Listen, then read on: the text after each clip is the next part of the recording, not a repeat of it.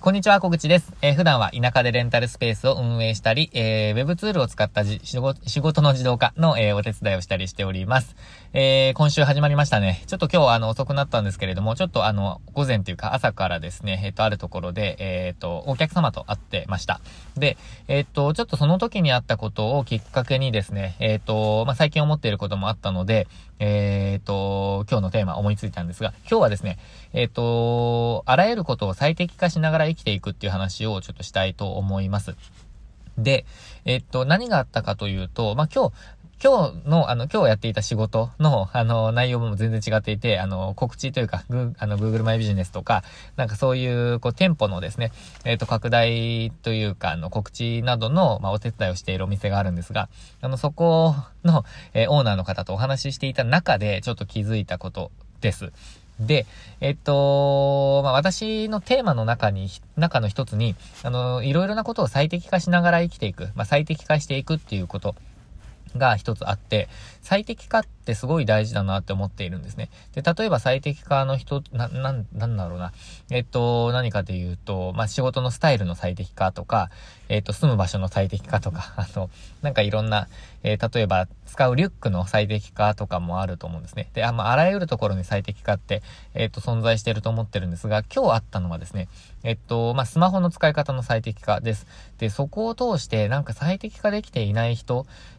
なんかすごくこうもったいない時間を過ごしていたりとか、えっ、ー、と、もっとこう自分の時間を増やしたりとか、えっ、ー、と、自分のやりたいことに集中したりとか、えー、できる人たくさんいるんじゃないかなって思ったんですね。なので、えー、ちょっとですね、あのー、まあ、もっとこう効率化したりとか、えー、無駄な時間をなくして、えー、心の余白を作ったり、時間を作ったり、したいなっていう方とか、周りの人にそういう風なことができてない人がいるなって思ってる方は今日ぜひ聞いていただきたいなと思ってます。ちょっと前置き長くなっちゃいましたけど、何があったかというと、えっと、その方の、その方のスマホ、まあ、iPhone にですね、えっと、あるアプリを入れて、で、ちょっと管理していってくださいみたいな話をしたんですね。まあ、あの、具体的に言うと、まあ、Google マイビジネスなんですけど、そこで、えっ、ー、と、まあ、今日はちょっと編集の方法とか、口コミのお返事の方法とかをちょっとお伝えしていたんですが、その時にですね、あの、見えたスマホのホーム画面とか、その待ち受け画面が、すごいごちゃごちゃしていたんですね。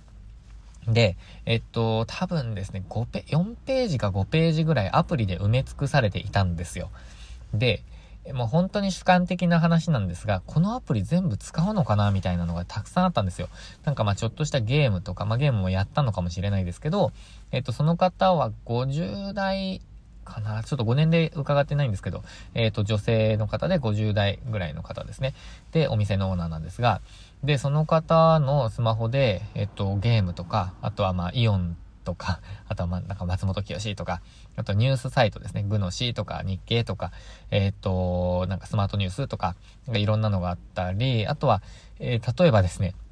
GarageBand、GarageBand、GarageBand とか、あの、iMovie とか、うん、 Pages とか、なんか Keynote とか、そういう、まあ、アップル純正のアプリとかもたくさんあったんですけど、きっと使ってないだろうなって思ったんですよね。で、ちょっとその、整理の方法をお伝えしたんですよ。えっと、アプリを消すとか、あとはフォルダ分けできるとか、あと下のあのエリアの4つのところに、まあ、あの、アイコンを持っていけますよって話をしたんですけど、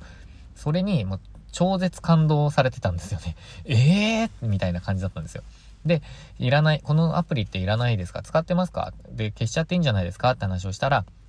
え、でもこれって使わないかな？どうかな？な、何のアプリ？って言われて、これはもう音楽編集ソフトですと。もう作曲のソフトですみたいなことを言ったら、ああ、じゃあ使わないみたいな感じなんですけど、そのいつか使うをずっと残されてたりとか、もしくは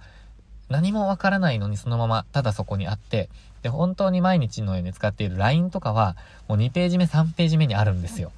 で、それって、まあ、その方のことをどうこう言うわけではなくて、すごく時間の無駄をしているんじゃないかって思ったんです。なので、もったいないなって思ったんですよ、人生の時間が。あの、もう、本当に細かいことですけど、あの、iPhone 起動して、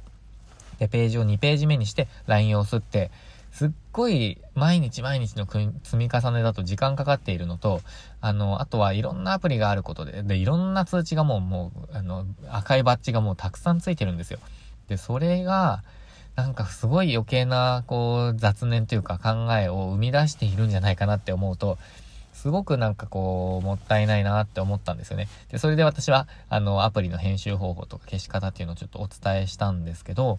あの、そういう方って多分周りにたくさんいると思うんですよね。あの、こう、私みたいに、こう、まあ、こまめにそうやってこう、最適化をしているっていう人もいれば、あんまりそういうことは、あの、気にしてないっていう方もいらっしゃると思うんですね。で、私も過去はそうだったんですけど、全然、まあなんか最適化みたいなことあんまり考えてなかった時代もありますけど、やっぱり最適化していくと、心地よく生きていけるんですよね。なんか、例えば、服を置く場所を変えていくとか、あのー、なんだろうな、まあ、文房具を変えていくとか、入れ替えるとか、あの、配置する場所を変えるとか、あとアプリの、えっ、ー、と、位置は、位置にしたって、例えば下の、あの iPhone だと4つ下にあるんですけど、常に出てるのが。その、えっ、ー、と、左右を、もう例えば一番使うのを右側にやるとか、そういう変化だけでも、全然違うんですよ。気分としては。で、スピードがアップしたりとか、余計なこと考えずに使えたりとか、えっ、ー、と、なんかいろんな、こう、ちょっとした変化をめんどくさがらずにやっていく。で、その積み重ねが、あの、ちゃん、こう自分のやりたいことに集中したり、えー、思考の余白を作ったり、えっ、ー、と、まあ、余計なことを考えない、えー、ことにつながったりすると思うんですよね。ただその、ちょっとした最初の努力、まあ、最初は少し時間がかかるっていう、その努力を、こう、うん、惜しんで、えー、やらずに、無駄をずっと続けているっていう人ってすごく多いと思います。もしくは、え方法を調べない。ですね。えっ、ー、と、例えば、うーん、きっとアプリを編集できるんだろうけど、やらないっていう人もいると思うんですよ。で、調べればわかることとかも、まあ、時間がないとか。っていう感じですね。もう私の身近な人にも、なんかこう、こういうのやったらっていう話をしても、なんかこう、それは時間がかかるとか、今は時間がないっていう話をする人いるんですけど、今は時間がないっていうか、今やって時間を作るんだっていう感じで私は思っちゃうんですよね。なので、やっぱりその最適化がすごく、まあ、大事だなって私は思っています。で、その、アプリの場所を変更するとか、その、文房具の場所を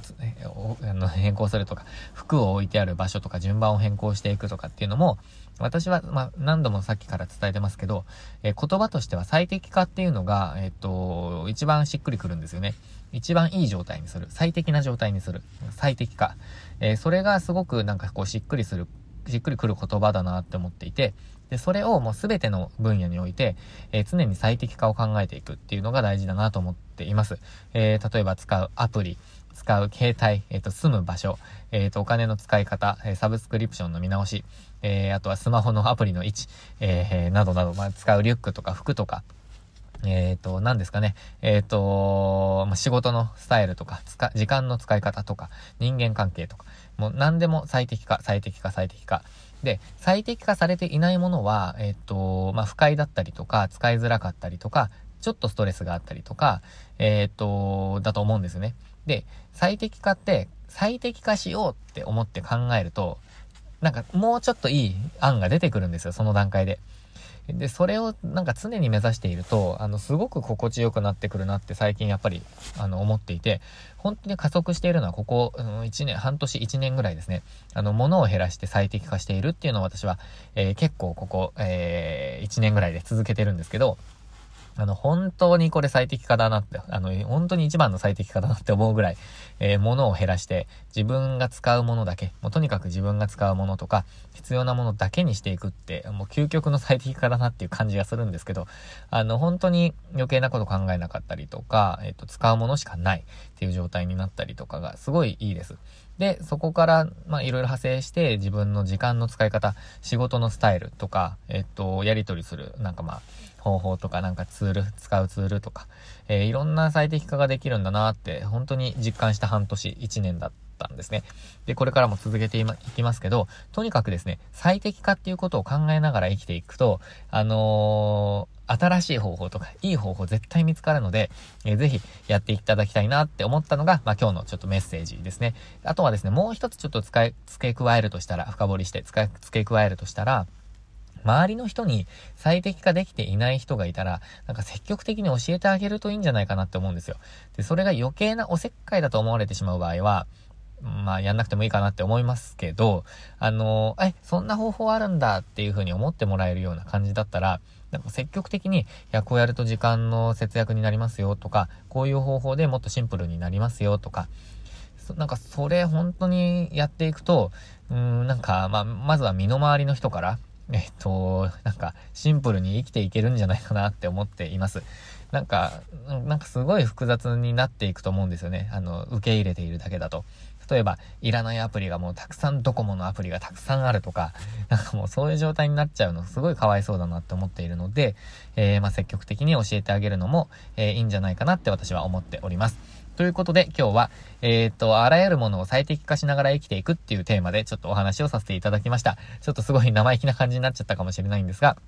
ぜひですね、えいろんなあらゆる面で、えー、物、えー、時間の使い方、住む場所、えー、人間関係ですね、え配置、もうすべていろんな空間的、時間的なものすべてに関して、まあ、物質的なものもですね、え最適化して生きていくのはいかがでしょうかということで今日も最後までご視聴いただきましてありがとうございました。今日も、今週もですね、チャレンジしていきましょう。